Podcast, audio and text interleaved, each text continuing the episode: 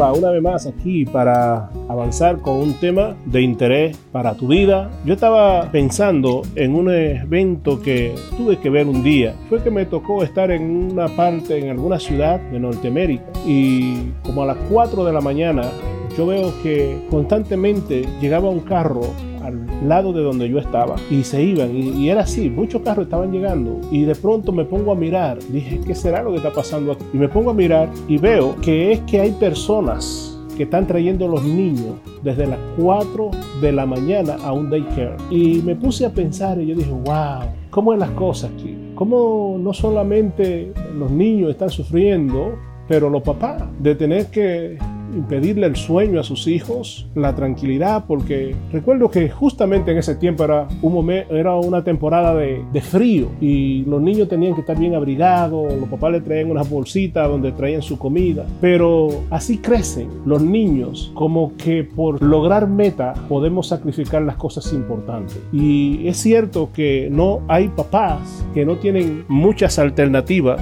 pero hay situaciones donde parece que es el denominador común común de la sociedad hacerlo así. Es por eso que no es difícil para algunas culturas eh, que los hijos agarren a sus, a sus envejecientes, a sus ancianos y lo pongan en lugares donde tal vez lo vean una vez al mes o dos veces al mes o una vez por semana, como ellos quieran, pero no hay esa conexión afectiva que de pronto uno espera. Por eso que cuando Juan el Bautista venía a, a ministrar aquí a la tierra, dice la palabra en Malaquía capítulo 4 y verso 6 que dentro de lo que se esperaba que él iba a hacer era que el hacer volver el corazón de los padres hacia los hijos y el corazón de los hijos hacia los padres. Dice la palabra, no sea que yo venga y hiera la tierra con maldición. El mundo necesita realmente de padres y madres que entiendan que sus hijos son una prioridad para ellos. Y a veces tenemos papás crueles en la crianza y están esperando hijos con descendiente y dócil. El principio de la siembra y la cosecha sigue siendo real y en lo que, lo que tú y yo sembramos, eso es lo que vamos a cosechar. Lo que tú, donde tú y yo no gastamos, es ahí donde va a estar las cosas. Me llamó a la atención cuando Jacob está con su suegro y por aproximadamente unos 20 años corriendo de su hermano Esaú. Él llega a un punto donde dice, me voy de aquí porque usted sabe que Jacob era un engañador y lo engañaban a él y era una vida destrozada como muchas personas hoy día viven. Pero el punto es que cuando Jacob sale, que tiene un encuentro con Dios y que Dios transforma su, su, historia, su punto de vida, dice en Génesis capítulo 33, eh, Jacob encontró a su hermano Esaú y que, mire lo que dice, y Esaú dijo, anda, vamos, y yo iré delante de ti. Recuerde que 20 años ellos tenían una herida no resuelta y Esaú había jurado matar a Jacob y aquí aparece con un equipo de valientes de hombres que estaban para ayudarlo a lograr esa meta. Y Jacob, como un hombre ya transformado por Dios, con una experiencia diferente, mire lo que dice en el verso número 13. Y Jacob le dijo, mi Señor sabe que los niños son tiernos y que tengo ovejas y vacas paridas, y si la fatigan, en un día morirán todas las ovejas. Verso 14 dice, pase ahora mi señor delante de su siervo, y yo iré poco a poco al paso del ganado que va delante de mí y al paso de los niños hasta que llegue a mi Señor en Seir. La parte buena aquí que yo veo es que una vez que Jacob tiene esa transformación divina, tiene la revelación del cielo para entender que sus niños son tiernos. Y es lo que creo que en esta parte de Occidente nos falta entender. Nuestros hijos son tiernos. No podemos sacrificar a nuestros hijos por lo que quieran hacernos presión. Esaú le dice a Jacob, vámonos, yo voy a ir delante de ti, sígueme. Y Jacob le dice, esos niños no pueden ir a ese paso, son tiernos. Posiblemente en nuestro lenguaje implicaría que lo que, lo que Saúl le dice a Jacob es, cambia el carro, cambia la casa, cambia el yate, cambia tu paquete de vacaciones, cambia tu chequera en el banco. Tú tienes que cambiar muchas cosas para mostrar de aquí en adelante. Y Jacob le dijo, yo no puedo ir a ese ritmo porque tengo que cuidar a mis hijos. Tengo que cuidar la bendición que Dios me ha dado. La palabra de Dios es categórica y clara, que Dios nos ha bendecido al darnos hijos. Dios ha sido bueno al darnos hijos. ¿Cuántos hombres y mujeres no darían millones de pesos por tener un hijo biológico? Y por alguna razón no se le concede la bendición. Tú tienes tus hijos. Sin embargo, han tenido que crecer solo en una sociedad que le ha secuestrado su mente y sus emociones y hoy por hoy son hombres y mujeres sin identidad clara. Y yo quiero decirte que el Señor desde el cielo sigue esperando que tú y yo como padres podamos volver el corazón nuestro a nuestros hijos y que podamos ver el corazón de nuestros hijos volverse a nosotros. Mi amado, ¿qué nos sirve a nosotros eh, tener todas las cosas que se pueden adquirir en esta tierra? ¿De qué nos sirve la casa grande?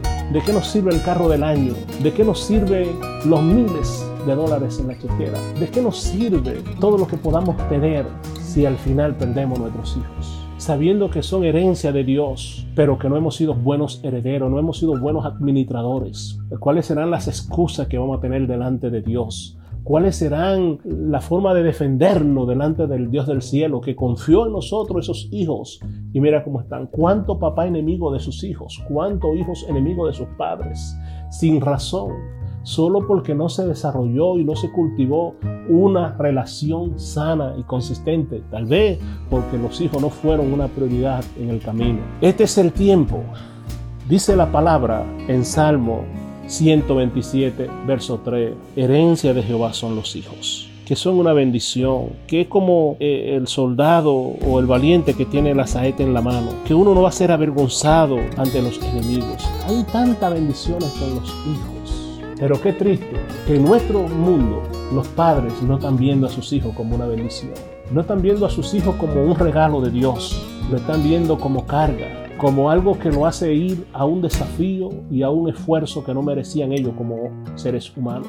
Están viendo a sus hijos como algo que ellos tienen un compromiso que no buscaron y que ahora tienen que hacer malabares para poder criar a estos visitantes. Y yo quiero decirte en el nombre de Dios, de nada nos sirve todo lo que esta sociedad pueda darnos si perdemos nuestros hijos.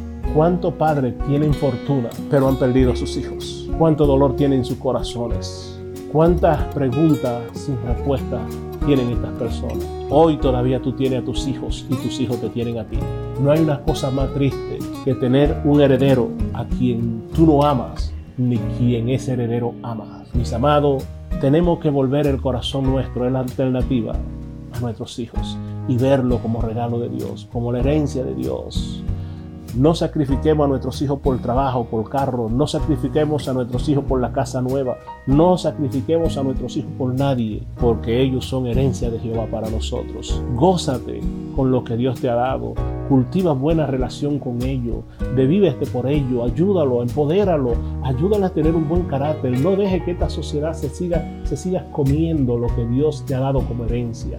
Estamos en una sociedad turbulenta pero que la gracia de Dios sigue siendo gracia y yo sé que al final Dios va a ganar, pero tú tienes que enfocarte en las cosas que tienen valor. Todo lo que nosotros hemos podido adquirir en esta tierra va a quedar y lo único que va a trascender es lo que hemos hecho en nuestros hijos, en nuestros nietos y en nuestra gente. Eso es lo que va a trascender.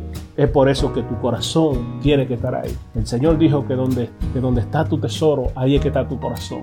Nuestra sociedad ha mostrado que el corazón de los padres no ha estado en los hijos, ni el de los hijos en los padres. Por eso es necesario que, volvamos a hacer como Dios lo dice. Mi querido, que Dios te bendiga, que Dios te, te dé gracia y que te dé revelación para poder hacer las cosas como Dios lo haría en tu lugar. Que Dios te dé la gracia para poner a tus hijos como una prioridad de tu vida. Que tú puedas ver el fruto de tu relación, del trabajo para cultivar relación con ellos plasmado en tus hijos y que tú puedas hacerle la vida más llevadera, que los sacrificios puedan ser menos, pero que puedan tener más productividad en el seno de la familia.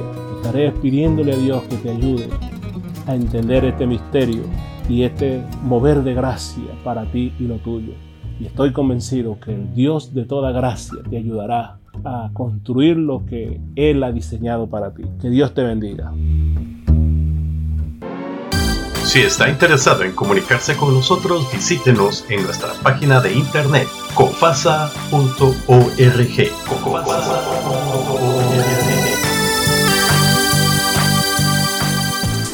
Este programa fue traído a usted por Construyendo Familia Sana, COFASA. Gracias por su amable sintonía. Con permiso.